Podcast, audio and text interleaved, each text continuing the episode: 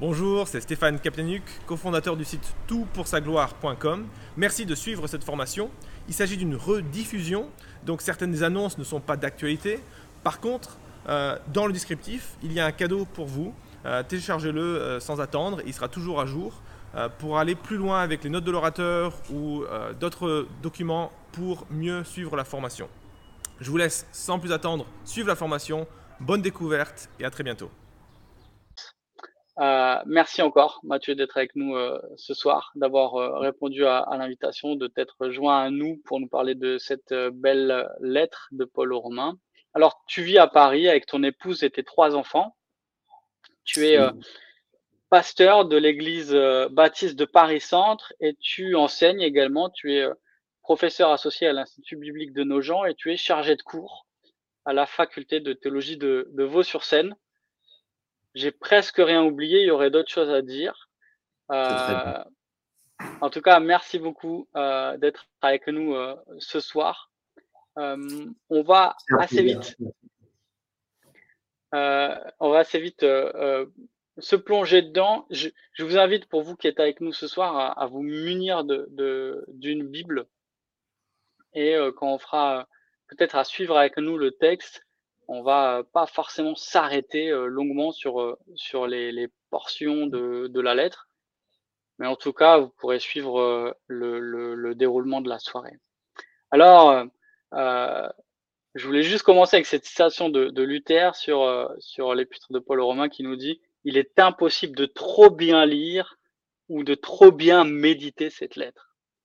Et donc, c'est impossible, mais on va quand même ajouter une pierre à l'édifice de, notre méditation.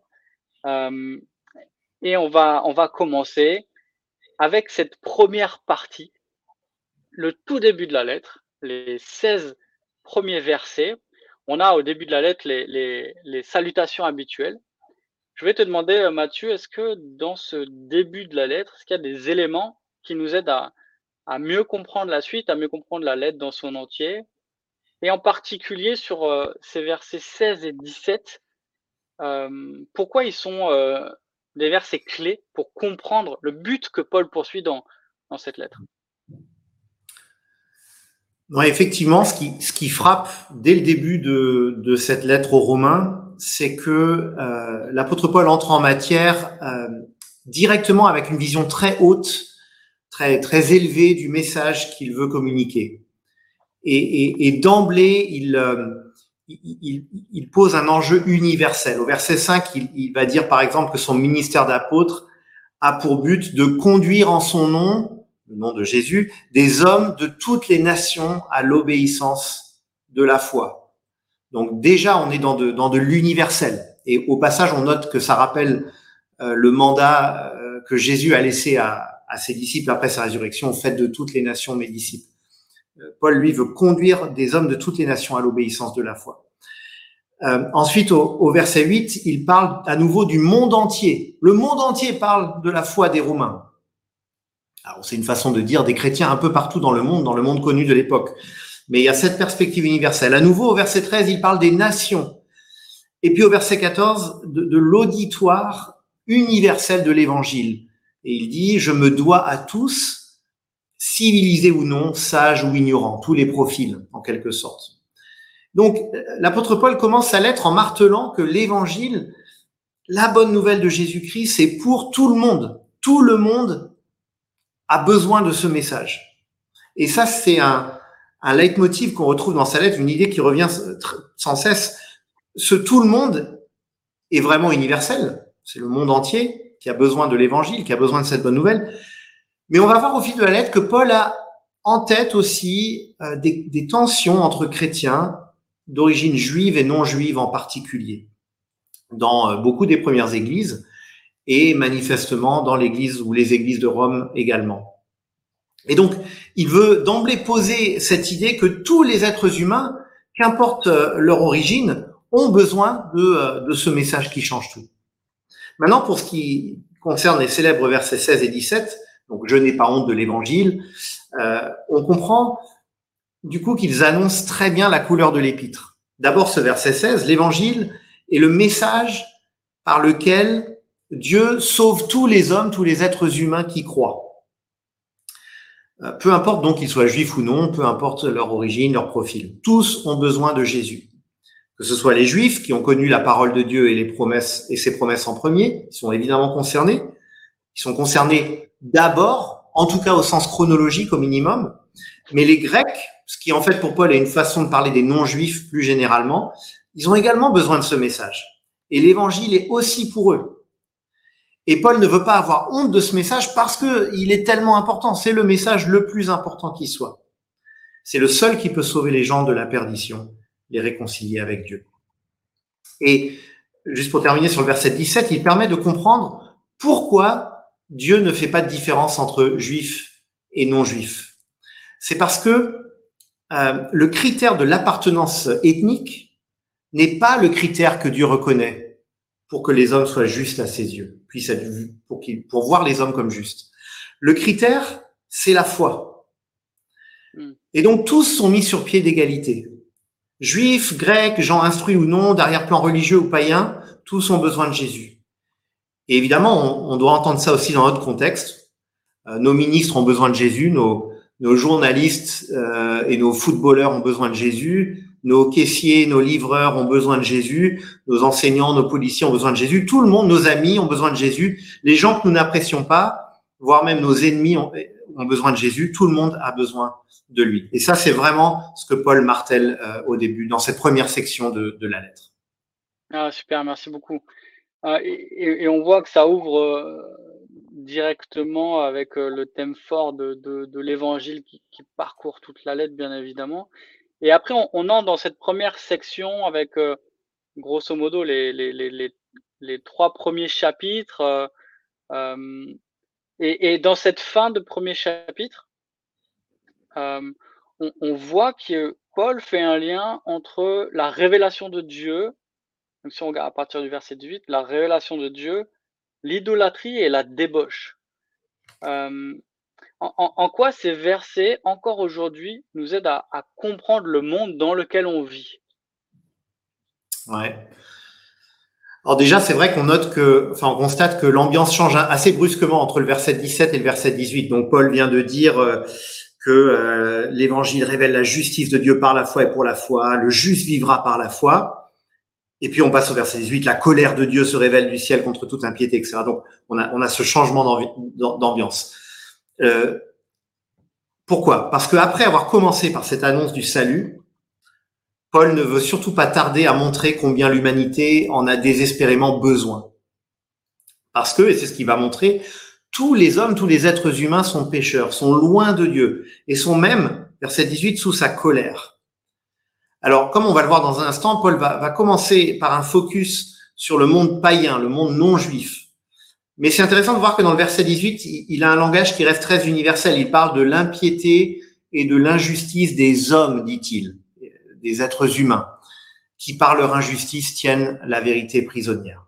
Mais ensuite, c'est vrai que dans euh, les versets euh, 19 jusqu'à la fin du jusqu'au verset 32, donc la fin du chapitre 1, euh, c'est vrai qu'il va braquer le projecteur sur le monde païen il va dénoncer ces hommes et ces femmes qui ne connaissent pas le Dieu de la Bible et qui adorent des divinités en tout genre, alors même que l'évidence de la création devrait les convaincre de l'existence d'un créateur euh, personnel, puissant, souverain.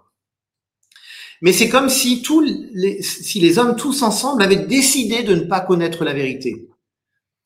Ils la tiennent prisonnière ou ils la tiennent captive par leur injustice. Verset 18, c'est très fort comme expression. C'est très actuel. Hmm. C'est comme si l'être humain pécheur est, si occupé à vouloir être son propre Dieu, à vouloir définir par lui-même le bien et le mal, à vouloir vivre d'une manière qui lui plaise sans, euh, sans égard à son créateur, que bah, il, tient la vérité de Dieu, de sa création, euh, l'évidence de, de sa présence captive, prisonnière d'une certaine manière, l'être humain est trop occupé à pécher de mille et une manières pour prendre conscience de son besoin de Dieu. évidemment, euh, ça fait écho avec notre époque, comme, comme toutes les époques. En regardant euh, euh, la situation de notre monde et de société, et, et, un peu franchement dans, de tous côtés, bien souvent cette phrase me vient à l'esprit, verset 22, il se vante d'être sage, mais ils sont devenus fous. Parfois, nous chrétiens euh, contribuons aussi à cela, à cette folie. Euh, L'homme se veut grand et sage, mais par son comportement et ses croyances montre plutôt qu'il est insensé. Alors l'apôtre va attirer notre attention sur deux principaux aspects de cette folie du monde pécheur. Et, et encore une fois, il là, il parle spécifiquement de, de la version païenne, de la version non juive de, de, cette, de ce péché, de cet égarement. D'abord, il croit n'importe quoi. L'être humain croit n'importe quoi. C'est un peu ce qu'il dit dans cette partie du chapitre. Il est idolâtre. Et, faute de connaître le vrai Dieu, il prend des choses qui viennent de la création et il les, érige, il les érige en Dieu. Et Paul va même dire, euh, regardez des quadrupèdes, des reptiles, enfin n'importe quoi, l'homme est capable d'en faire euh, une divinité. Et puis, euh, donc il croit n'importe quoi, et puis il se comporte n'importe comment. Et là, l'apôtre va particulièrement se focaliser, comme tu le disais Mathieu, sur la débauche ou l'immoralité sexuelle. Pourquoi est-ce qu'il se focalise là-dessus? Sans doute parce que pour lui, cette réalité est emblématique du monde païen. C'est un peu la preuve de l'égarement du monde païen. Au lieu de recevoir ce que lui donne le Créateur, l'homme pécheur veut en prendre le contrôle, veut en redéfinir le cadre, transgresser les limites que Dieu lui-même a posées, et ça se traduit par la débauche en tout genre.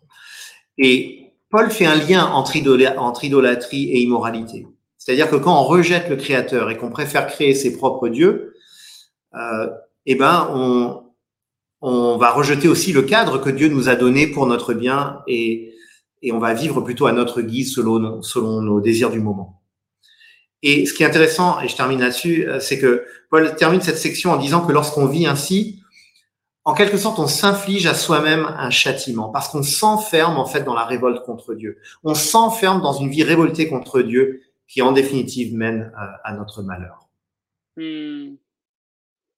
Merci beaucoup. Juste après, donc Paul vient de, montrer que la révélation, la révélation euh, euh, générale, la manière dont Dieu se révèle dans le monde est suffisante déjà pour condamner euh, ces païens qu'il décrit comme étant idolâtres. Et après, Paul, il veut établir la culpabilité des, Juifs sur la base de la loi. Ça, on le voit dans le chapitre 2. Alors, qu'est-ce qu'il est important de retenir ici? Euh, et puis pour nous, lecteurs, euh, aujourd'hui, euh, j'imagine que la plupart d'entre nous, nous ne sommes pas juifs. Qu'est-ce qu'on peut en, retenir? Quelle application on peut faire de, ce texte pour nous?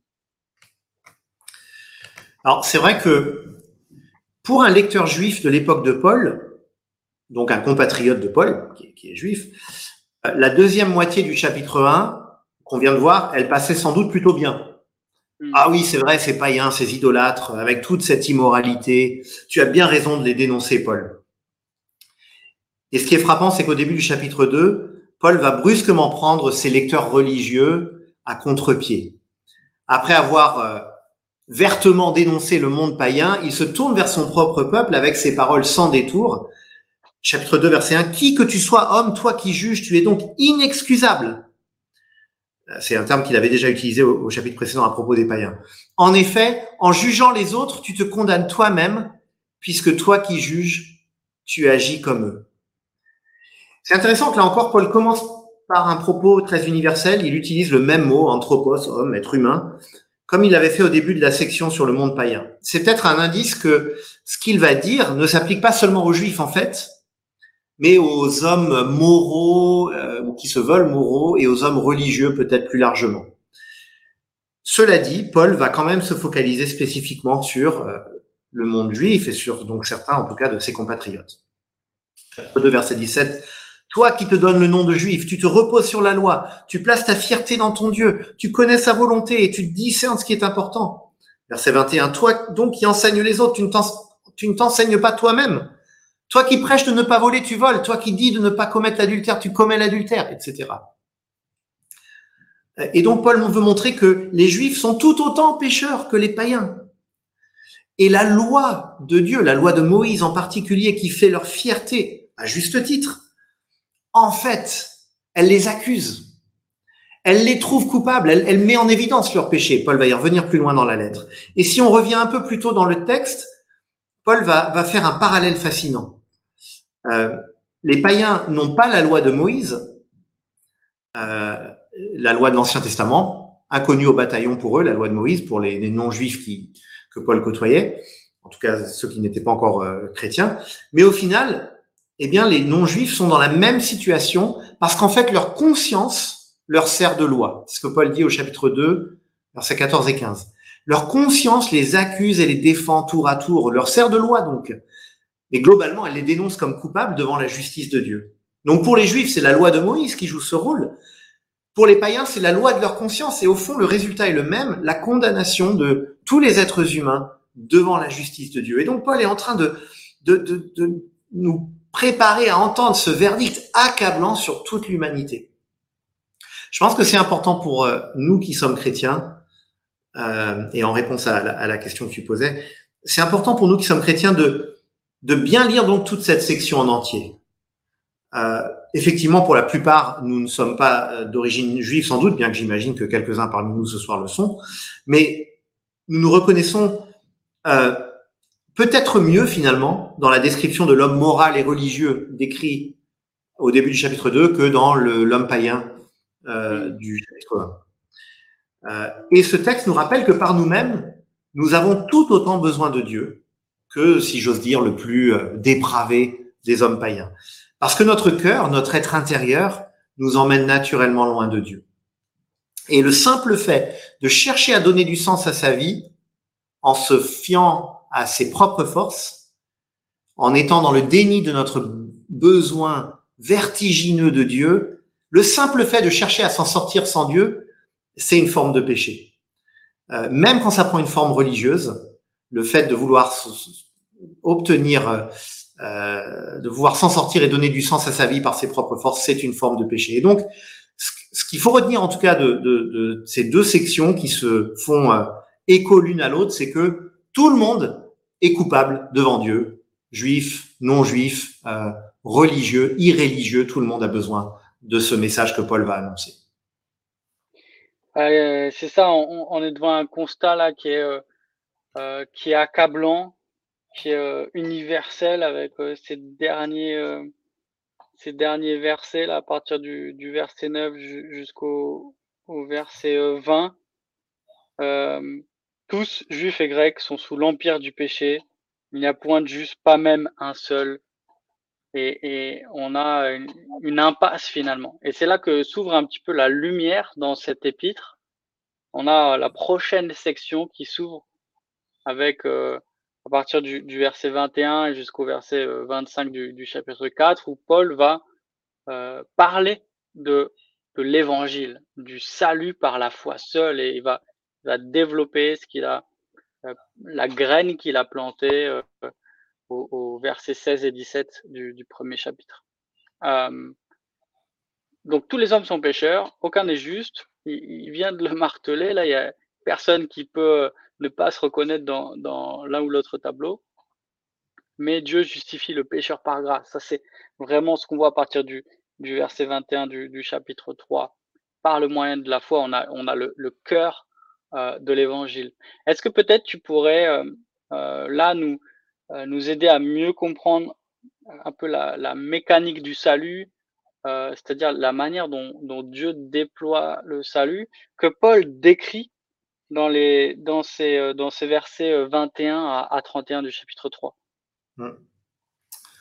Oui, alors Paul avait déjà annoncé la couleur effectivement au chapitre 1 verset 18 en, avec ce, ce, l'ouverture un peu tonitruante de cette section, la colère de Dieu se révèle du ciel, etc.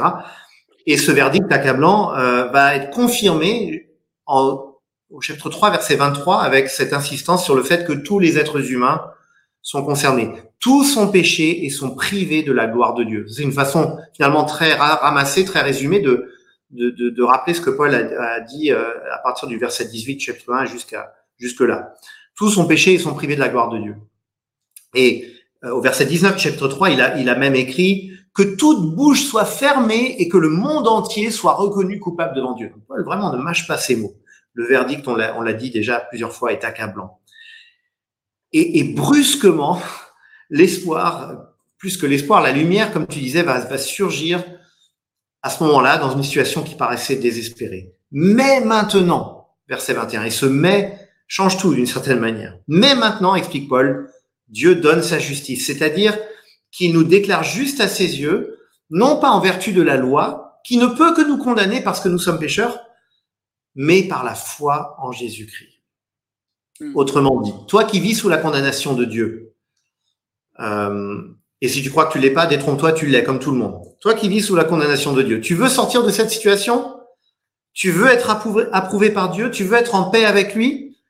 Un seul chemin pour cela, la foi en Jésus-Christ. Euh, ce salut total, parfait, est accordé à tous ceux qui croient, verset 22. Donc on a un verdict accablant, mais un message qui change absolument tout. Alors comment est-ce possible? Comment est-ce que euh, Dieu, qui est en colère contre tous les êtres humains, peut renoncer à cette colère et bien plus que de nous tolérer ou même de nous accepter, nous déclarer juste à ses yeux? Comment est-ce qu'un tel miracle est possible Et là, Paul l'explique au verset 24 à 26. Ils sont gratuitement déclarés justes par sa grâce, verset 24, par le moyen de la libération qui se trouve en Jésus-Christ, ou de la rédemption dans d'autres euh, traduction. Et comment s'est passée cette libération ou rédemption? Paul poursuit, c'est lui, Jésus, que Dieu a destiné à être par son sang une victime expiatoire pour ceux qui croiraient. Il démontre ainsi sa justice, puisqu'il avait laissé impunis les péchés commis auparavant à l'époque de sa patience. Il la démontre dans le temps présent de manière à être juste tout en déclarant juste celui qui a la foi en Jésus. Alors, c'est dense, hein, cette section, mais c'est extrêmement important. Ce texte nous parle d'une substitution, d'un sacrifice. Comment est-ce que Jésus a effacé notre péché euh, Par son sang, écrit Paul. Et bien sûr, c'est une référence à la croix. Par son sang, euh, il a effacé nos péchés. Et, quand on s'intéresse de près au, mot grec que Paul utilise, euh, c'est l'affaire des spécialistes, mais on peut même dire que Jésus a apaisé la colère de Dieu. Cette colère dont il était question euh, depuis le chapitre 1, verset 18. Cette colère contre toute l'humanité qui détient la vérité captive, elle est tombée sur Jésus à notre place. Et c'est là qu'on entre dans ce que tu appelais, euh, Mathieu, la mécanique de l'évangile. Euh, on, va droit au cœur de l'évangile, de la bonne nouvelle. En faisant tomber sa colère sur son fils à notre place, Dieu agit, je cite le verset 26, de manière à être juste, tout en déclarant juste celui qui a la foi en Jésus. Hmm. Qu'est-ce qu'il veut dire par là? À la croix, en fait, Dieu a résolu une équation qui semblait irrésoluble depuis l'entrée du péché dans le monde.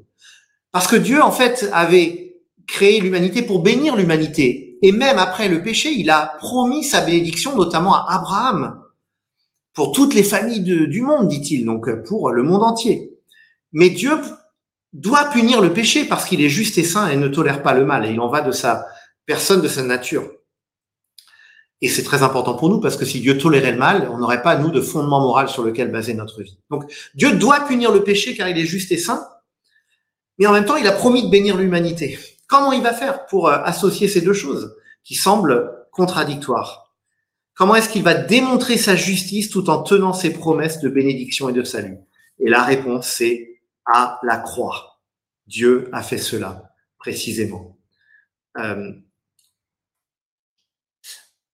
et c'est la doctrine merveilleuse et essentielle de la justification.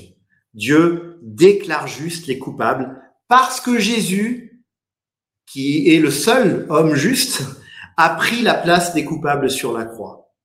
Il s'est présenté devant Dieu comme s'il avait été coupable à notre place.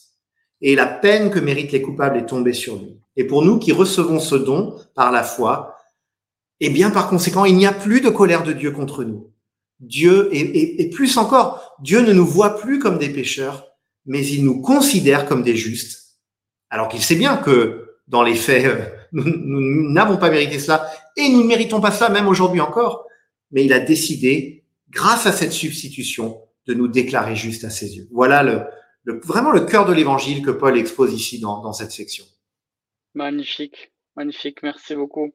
Donc, on a la, la fin du, la fin du, du chapitre 3, euh, où au verset 30, Paul dit, il y a un seul Dieu qui justifiera par la foi les circoncis et par la foi les incirconcis.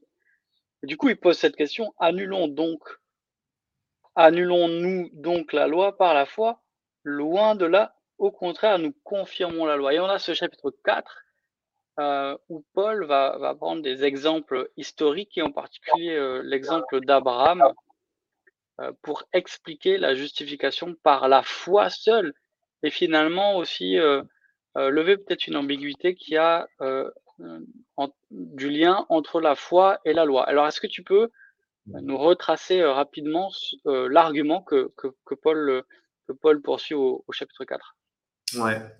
Le chapitre 4, euh, en fait, c'est une sorte de parenthèse dans un sens. C'est un peu une pause plutôt dans l'argumentaire de Paul. Euh, L'apôtre Paul anticipe en fait une objection, il fait ça souvent, il anticipe une objection de la part de ceux, de certains qui pourraient dire ceci. Ok, Paul, euh, d'accord, on est sauvé par la, par la foi en Jésus, mais bon, faut quand même suivre la loi de Moïse, se, se faire circoncire, obéir aux lois rituelles d'Israël. Tu vas quand même pas prétendre que la loi de Moïse serait devenue inutile. Donc on imagine qu'il y a des chrétiens d'origine juive qui, étaient tentés de dire ça, mais on a des indices même ailleurs dans le Nouveau Testament qu'il y a même des chrétiens d'origine non juive qui se sont dit bon bah ok, faut qu'on devienne juif. Euh, et pour Paul, rien ne va dans cette façon de voir. D'abord, la foi en Jésus, il précise qu'elle ne contredit pas la loi, mais elle confirme la loi, comme il le dit, c'est ce qu'il dit à la fin du chapitre 3, au sens où elle accomplit la loi.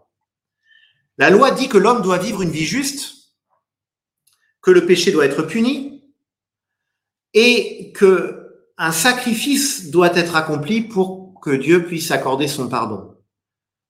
Jésus a fait tout ça pour nous, parfaitement et définitivement.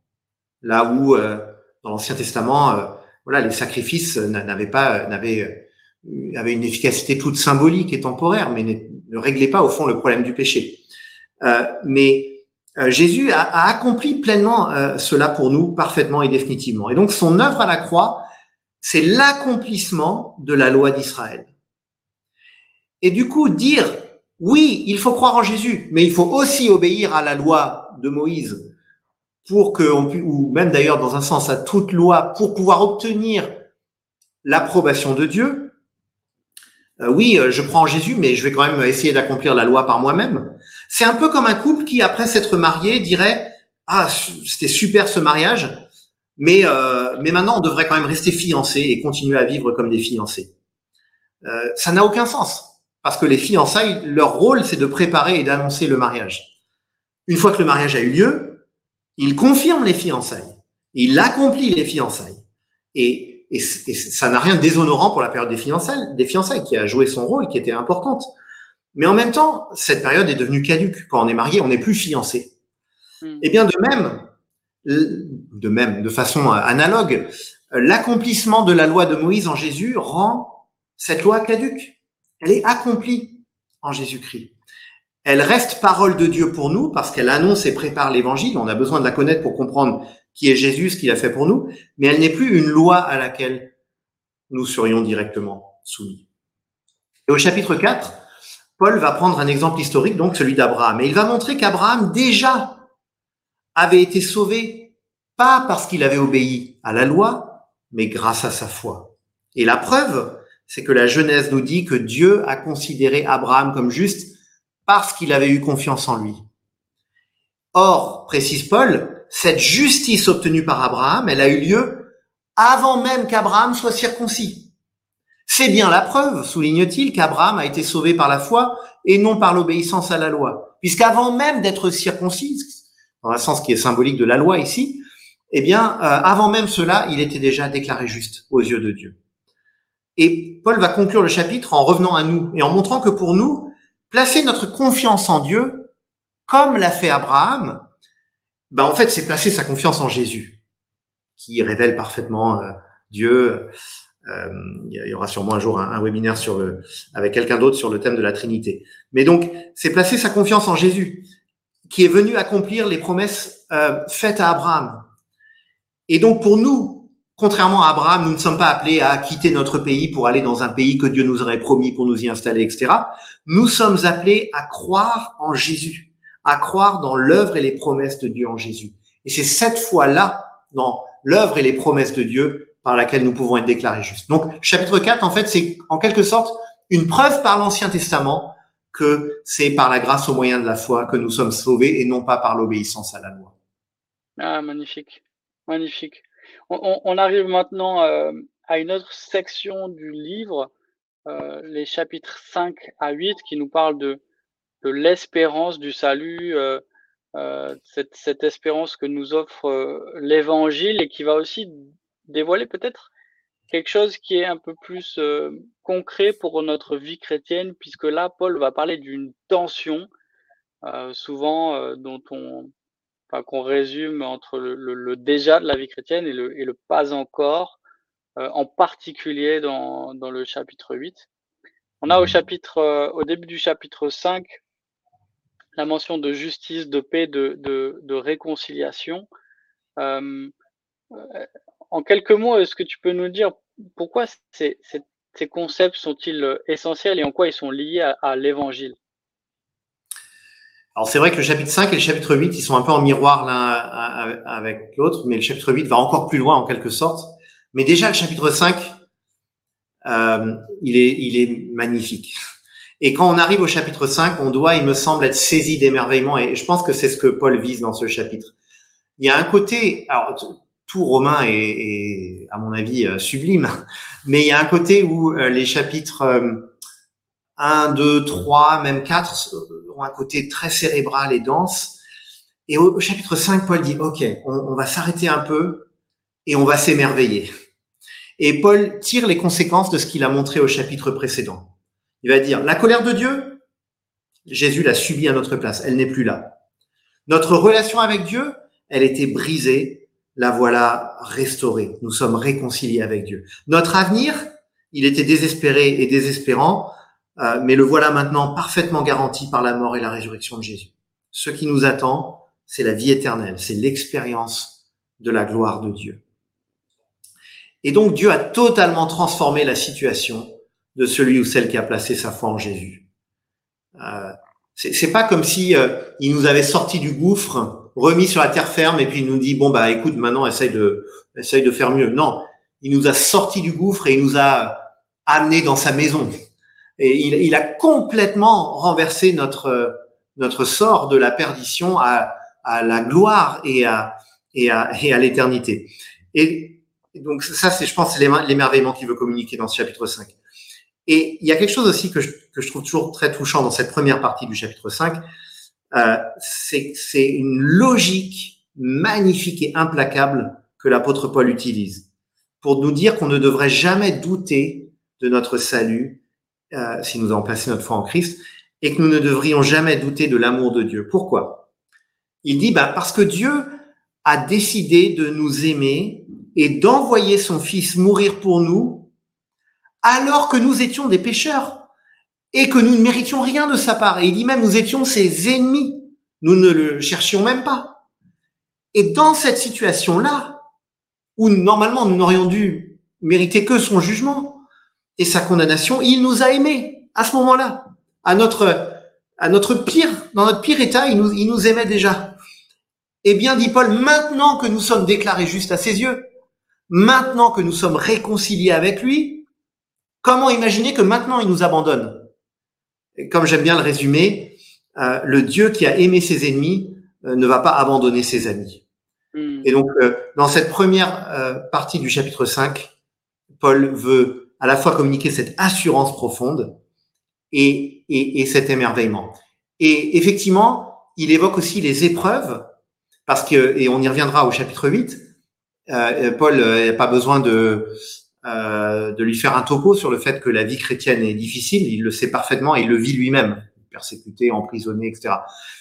Mais cette espérance ferme, euh, elle, elle, elle change tout, et elle nous permet de vivre le présent, certes avec des souffrances et pas des moindres, mais dans une espérance qui est sûre et qui est, et qui est garantie euh, par, euh, par Dieu. Ah, magnifique.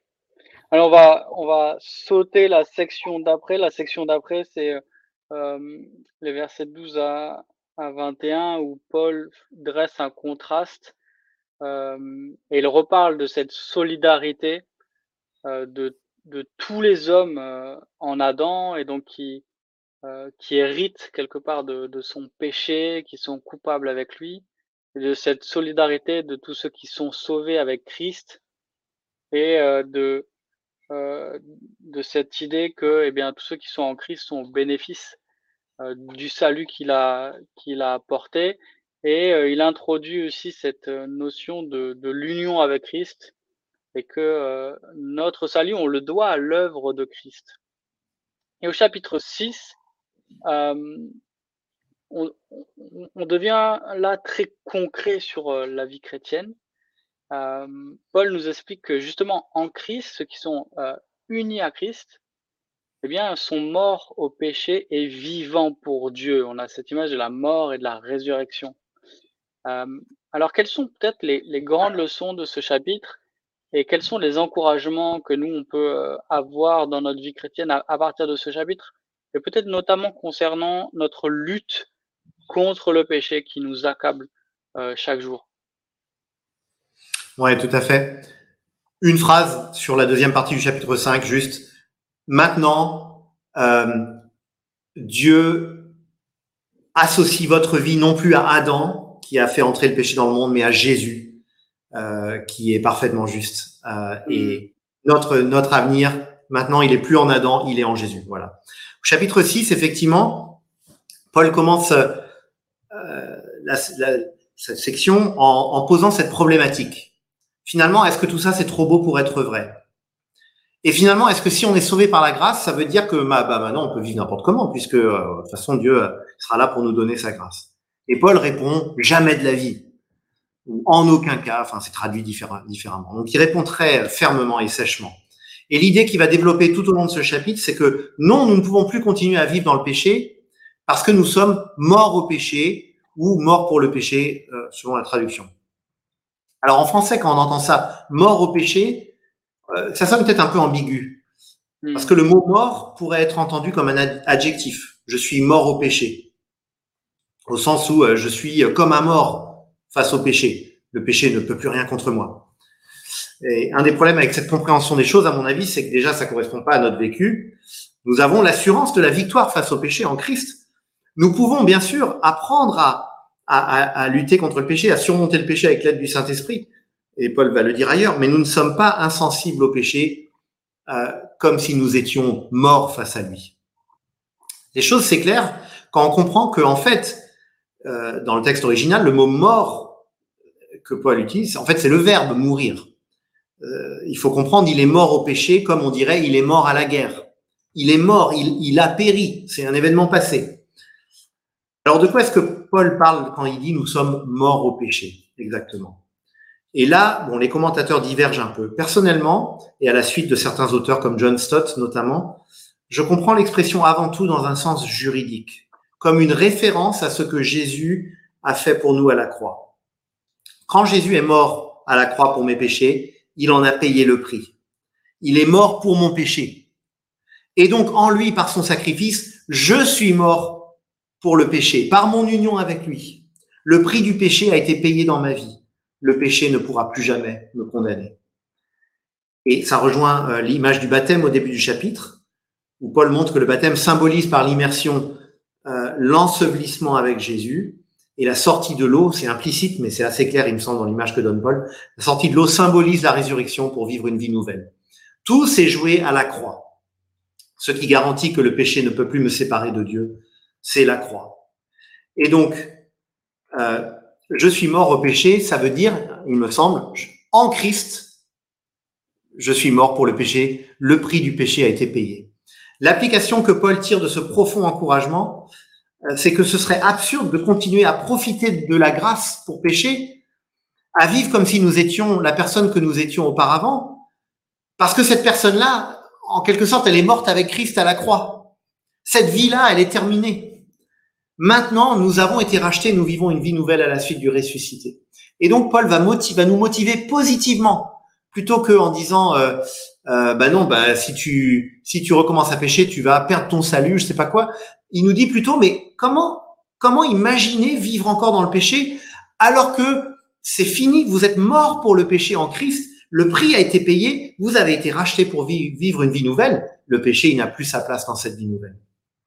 Hmm. Ah, magnifique.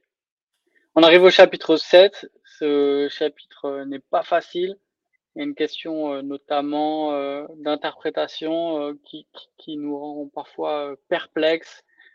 on le verra, on le verra tout à l'heure. Peut-être assez rapidement, pour qu'on ait un peu plus de temps sur, sur, sur les chapitres suivants. Comment comprendre euh, l'articulation que Paul fait entre la loi, la place de la loi dans la vie chrétienne, il reparle de la loi alors qu'il avait parlé de la foi, il avait contrasté euh, euh, la foi et la loi, et puis là il reparle de la loi et de son rôle dans la vie chrétienne, on, ne comprend pas trop, mais on comprend en tout cas qu'il parle d'une tension dans ce chapitre-là. Est-ce que tu peux nous donner peut-être des clés pour, pour y voir plus clair? Je pense que la grande idée du chapitre 7, c'est que la loi elle est bonne, mais que pour des hommes pécheurs, la loi, c'est une mauvaise nouvelle, en fait. Parce que hmm. la loi ne cesse de mettre en évidence notre péché et de nous déclarer coupables devant Dieu.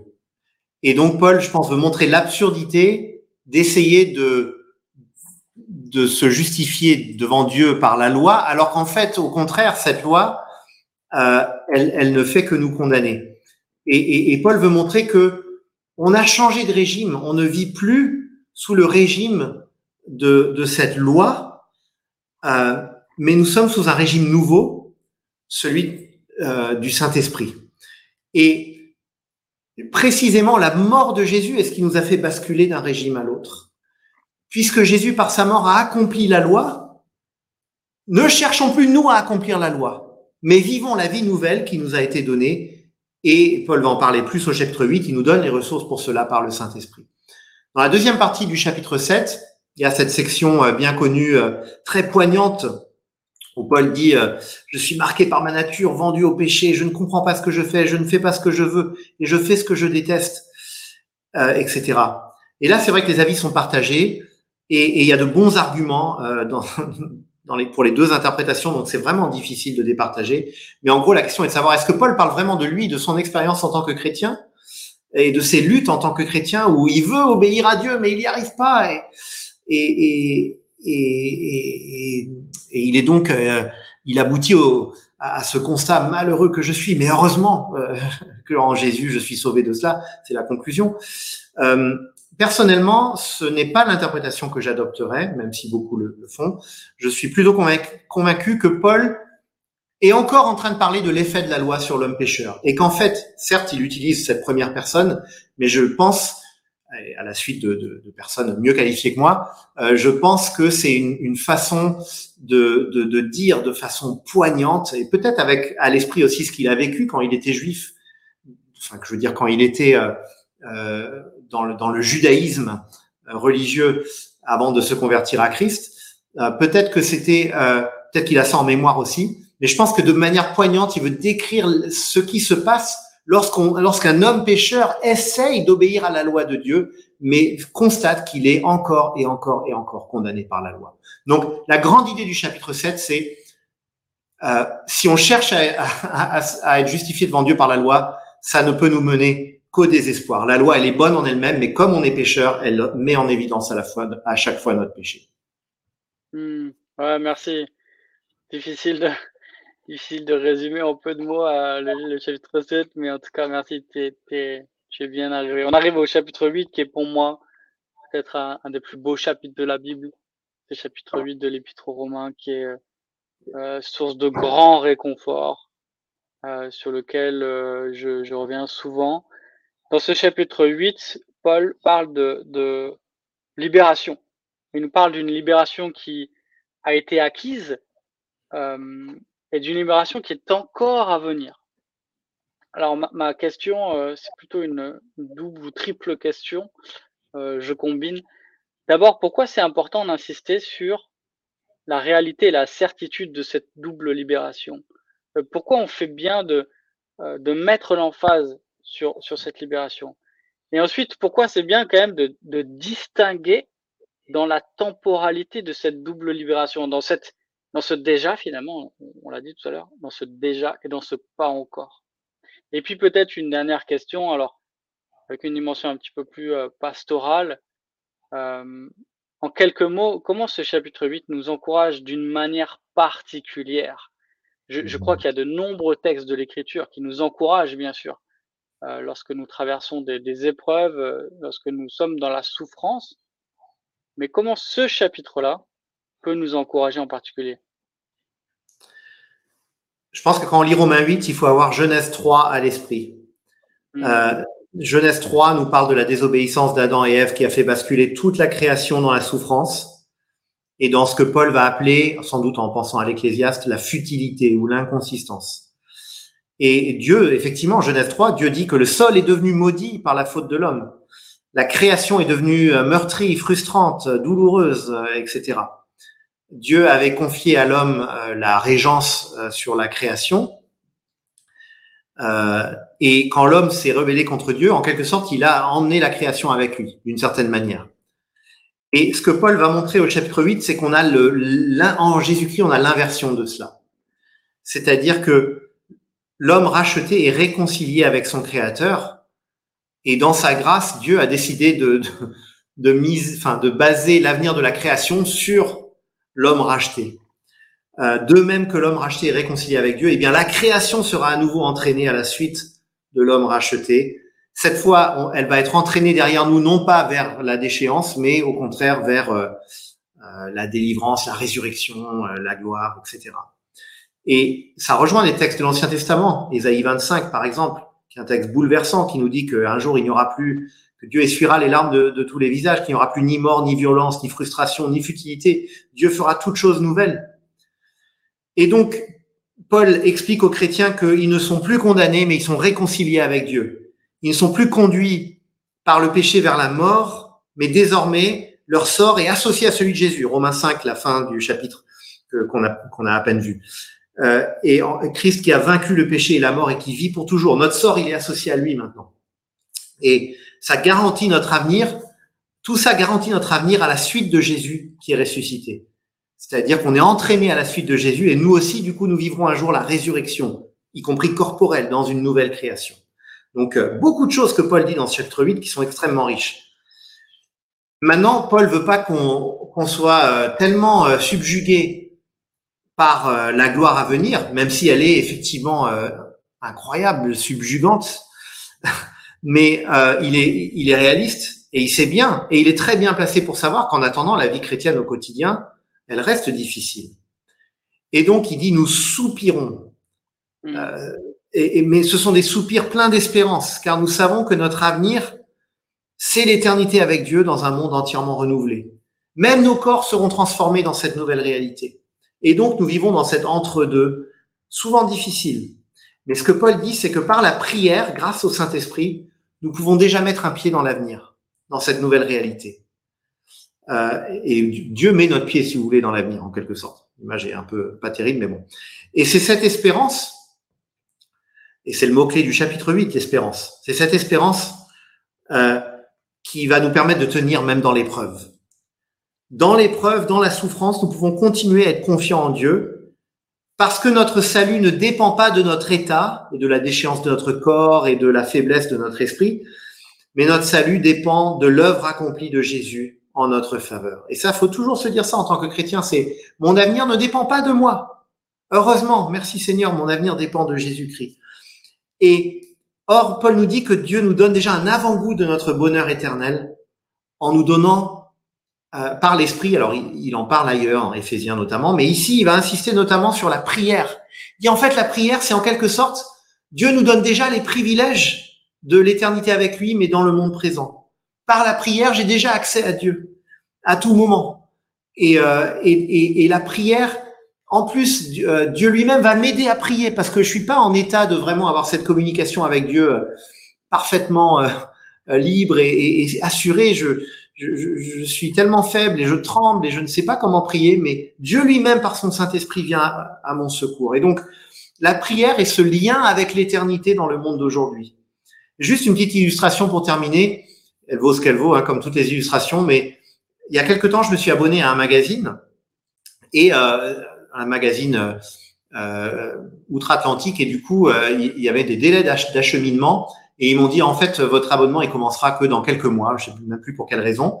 Ils m'ont dit, mais dès maintenant, avant même de recevoir les numéros par la poste, dans plusieurs mois, dès maintenant, vous pouvez vous connecter et avoir accès à toutes nos ressources en ligne. Vous êtes déjà abonné. Mais en quelque sorte, euh, par l'esprit, la vie chrétienne, c'est un peu cela. Une analogie peut-être à faire, c'est-à-dire qu'on a déjà accès au privilège de la relation avec Dieu, mais on n'a pas encore euh, ce qui viendra plus tard, c'est-à-dire la pleine jouissance de la présence de Dieu dans, l'éternité. Et donc, je pense que le chapitre 8 veut vraiment nous dire cela. Et évidemment, il se termine en plus par un, feu d'artifice incroyable, euh, avec enfin, un bouquet final, je devrais dire, où, Jésus, où Paul veut marteler notre assurance en disant, mais, mais qui va nous condamner? Qui est-ce qui pourra nous faire, nous faire perdre notre salut si Dieu lui-même a décidé qu'on qu'on serait sauvé il n'y a pas d'autorité au-dessus de Dieu. Il n'y a pas une autorité qui viendrait contre Dieu qui dirait non, non, celui-là ou celle-là va pas être sauvé. Dieu lui-même l'a décidé. Et si le Fils de Dieu lui-même a pris notre péché, mais qu'est-ce qu'on a, qu'est-ce qu'on peut imaginer de plus, de plus sûr que cela? Donc Paul martèle cela pour que on comprenne bien que même dans les pires circonstances, on va jamais, euh, comme, comme notre salut ne dépend plus de nous mais de Dieu, même dans les pires circonstances, eh bien, notre salut et notre espérance n'est pas remise en question. magnifique, et je résiste pas à lire ces versets bien connus, mais qui, qui vont nous bénir encore maintenant, car j'ai l'assurance que ni la mort, ni la vie, ni les anges, ni les dominations, ni les choses présentes, ni les choses à venir, ni les puissances, ni la hauteur, ni la profondeur, ni aucune autre créature ne pourra nous séparer de l'amour de Dieu manifesté en Jésus-Christ, notre Seigneur. Amen. On arrive à, une section qui n'est pas la, plus facile, qu'on va traiter en une fois. On va, on va pas s'attarder euh, sur le, chapitre 9, euh, qui est un, chapitre important quand on aborde la question de l'élection. Je suis sûr qu'il y aura une question tout à l'heure où on pourra revenir sur euh, ce chapitre 9. Mais Paul, ici, nous parle d'un peuple élu dans ces chapitres 9 à 11.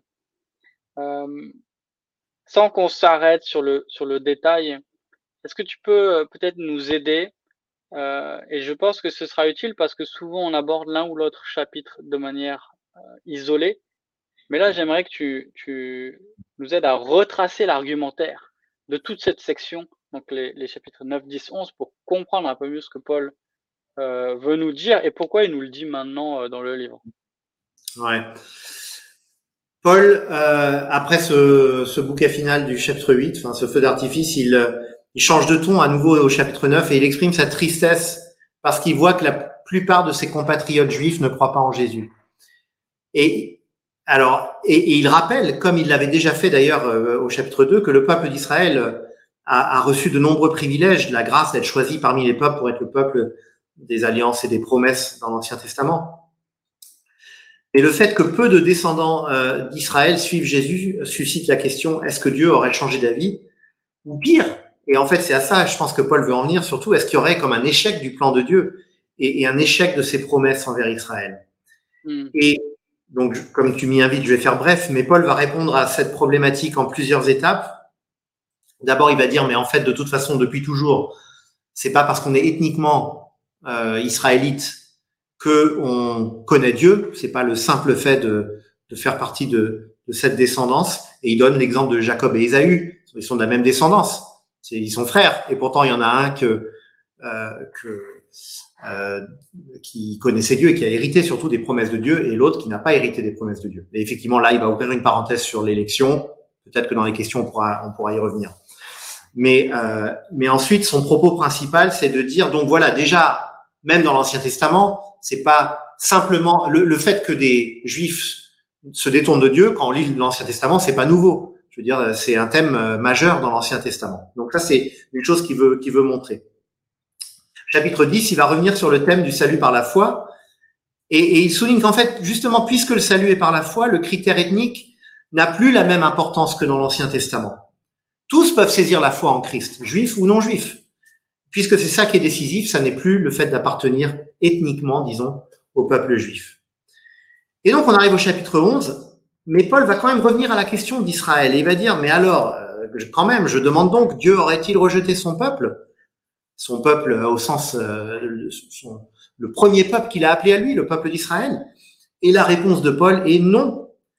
Et là, je pense que la grande idée du chapitre 11, c'est que euh, dans sa grâce, euh, Dieu va boucler la boucle et il va encore appeler à lui de nombreux juifs. Euh, chapitre 11, versets 11 et 12. Je demande donc, serait-ce pour tomber que les Israélites ont trébuché? Certainement pas. Mais grâce à leur faux pas, les non-juifs ont eu accès au salut afin de provoquer leur jalousie. Vous aurez plein de choses à dire, mais on va pas essayer. Or, si leur faux pas a fait la richesse du monde et leur déchéance la richesse des non-juifs, cela sera d'autant plus le cas avec leur complet rétablissement. Chapitre 11, versets 30 et 31. De même que vous avez autrefois désobéi à Dieu, vous les non-juifs, et que vous avez maintenant obtenu grâce à cause de leur désobéissance, de même, ils ont maintenant désobéi, mais afin d'obtenir eux aussi grâce à cause de la grâce qui vous a été faite.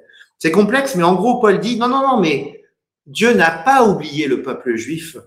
Alors déjà, évidemment, Paul lui-même est la preuve vivante qu'il y avait des juifs qui ont cru en Jésus, mais il veut montrer que que Dieu va boucler la boucle et appeler à lui en Christ. Hein, attention, pas par un autre moyen, mais par l'Évangile, en Jésus, Dieu va appeler à lui euh, à un moment, à la fin des temps, euh, de, nombreux Juifs. Je crois que c'est comme ça qu'il faut comprendre l'essentiel de, l'idée du chapitre 11. Ah, merci beaucoup. On arrive à une section, euh, à une nouvelle section dans les, chapitres 12 à, à 15 euh, milieu du, chapitre 15 où Paul nous parle d'une vie nouvelle, d'une vie nouvelle pour le croyant, d'une vie nouvelle aussi pour la, communauté de croyants. Et euh, on, finit euh, le chapitre 11 avec, euh, c'est pareil, un, un, passage poétique magnifique je lis aux profondeurs de la richesse, de la sagesse, de la science de Dieu, que ses jugements sont insondables et ses voies incompréhensibles. Car qui a connu la pensée du Seigneur ou qui a été son conseiller? Qui lui a donné le premier pour qu'il ait à recevoir en retour? C'est de lui, par lui et pour lui, que sont toutes choses à lui la gloire dans tous les siècles. Amen. Amen. Et ensuite, on a ce chapitre 12.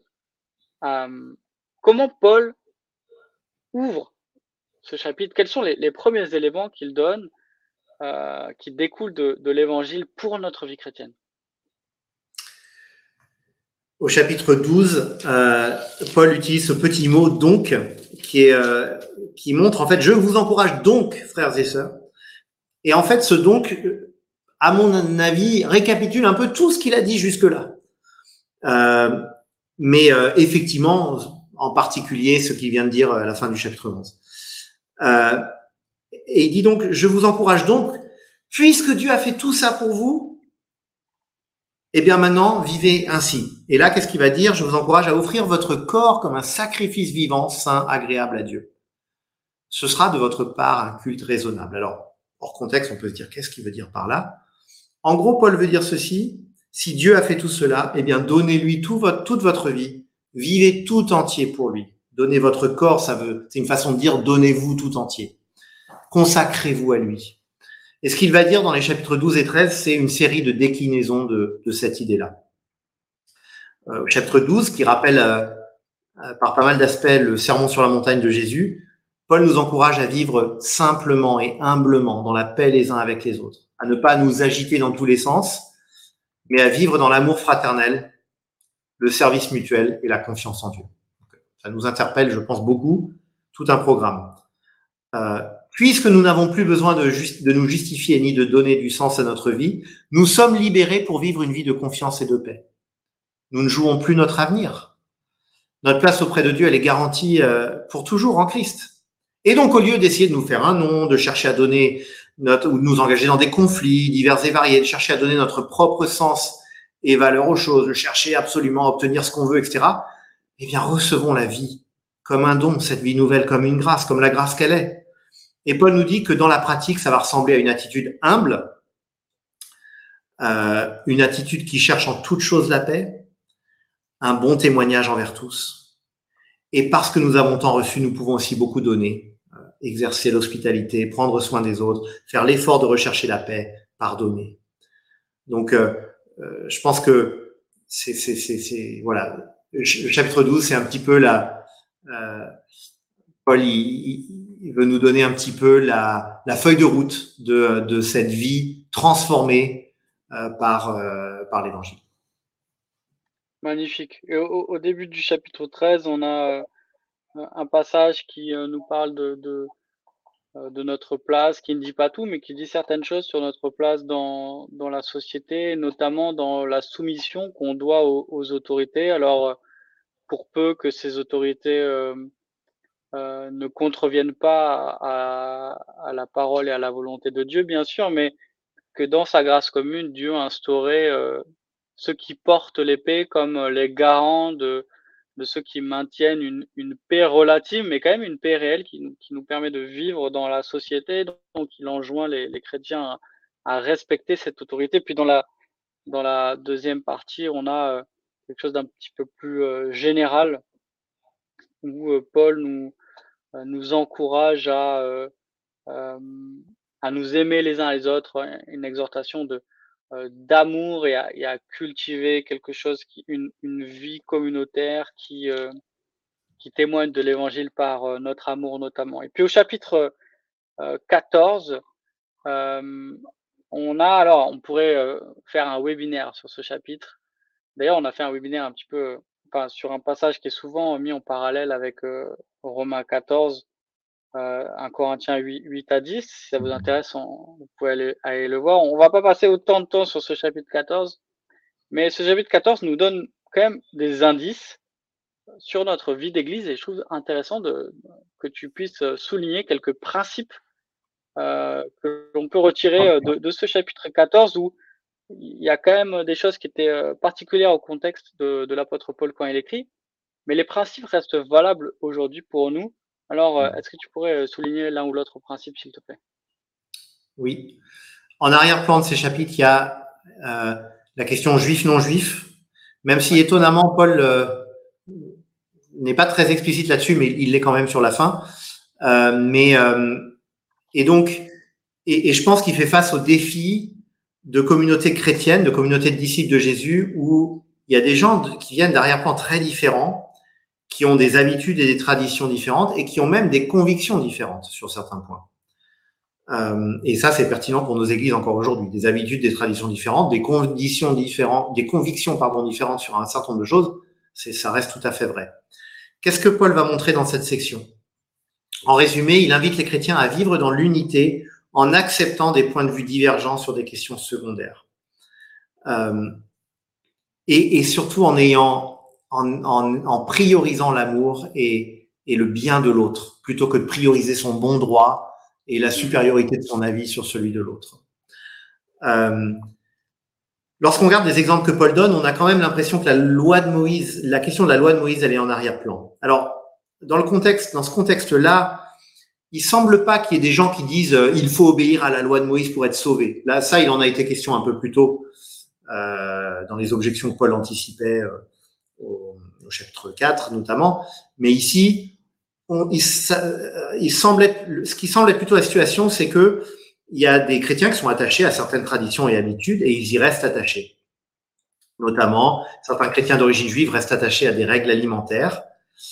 S'ils ne mangent pas de viande du tout, pour certains, c'est sans doute pour éviter tout risque de manger des viandes soit sacrifiées aux idoles, soit qui avaient été sacrifiées aux idoles, soit qui ne correspondaient pas aux règles alimentaires. Et puis, il y a la question de l'observance du sabbat aussi qui est en filigrane, l'observance stricte du sabbat. Et donc, Paul va dire, l'un a la conviction de pouvoir manger de tout, l'autre qui est faible dans la foi ne mange que des légumes. Que celui qui mange de tout ne méprise pas celui qui ne le fait pas, et que celui qui ne mange pas de tout ne juge pas celui qui le fait. Car euh, Dieu l'a accueilli. Paul est très fin en disant cela. Il, montre un petit peu la tentation de chaque côté. Euh, d'un côté, quelqu'un qui pourrait dire non, mais moi je suis libre par rapport à ça, donc je méprise celui qui se sent lié à telle règle. D'autre côté, celui qui, veut obéir à une règle et qui juge celui qui euh, est libre par rapport à cette règle.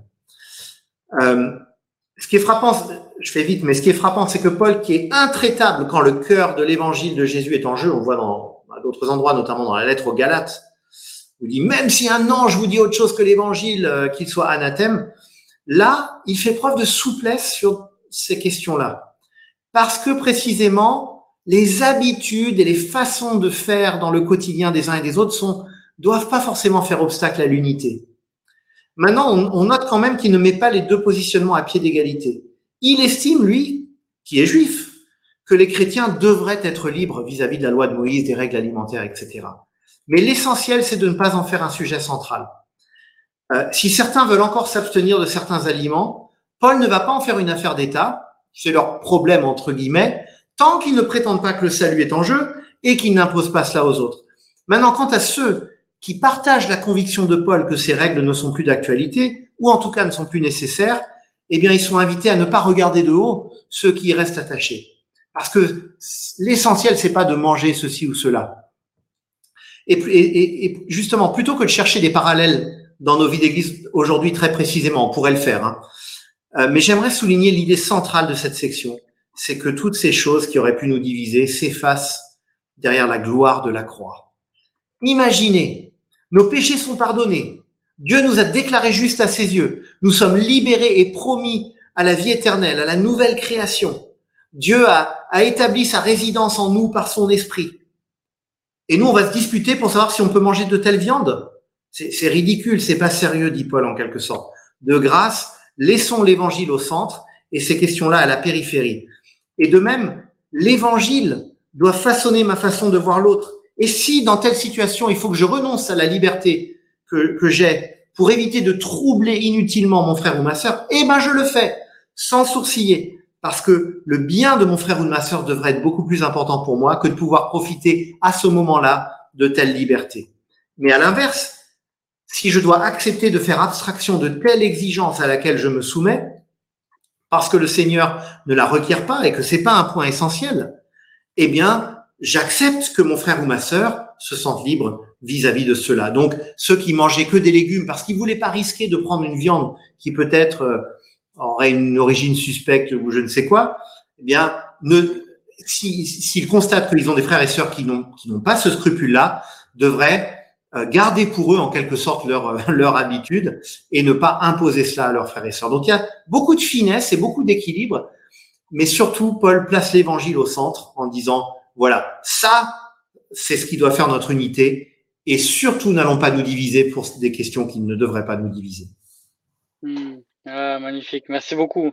On arrive à la, à la fin de ce survol euh, avec la fin du, du chapitre 15, notamment euh, au chapitre 16, on a des, salutations et un petit peu les, comme une fin de lettre habituelle, mais au, chapitre 15, Paul finit son argumentaire en nous parlant de, de la mission. Alors on se rappelle que euh, au verset 5 du premier chapitre, il avait euh, parlé de, de, de, de, la grâce et de l'apostolat qu'il avait reçu de la part de Jésus-Christ, euh, notre Seigneur, pour ramener en son nom à l'obéissance de la foi tous les païens.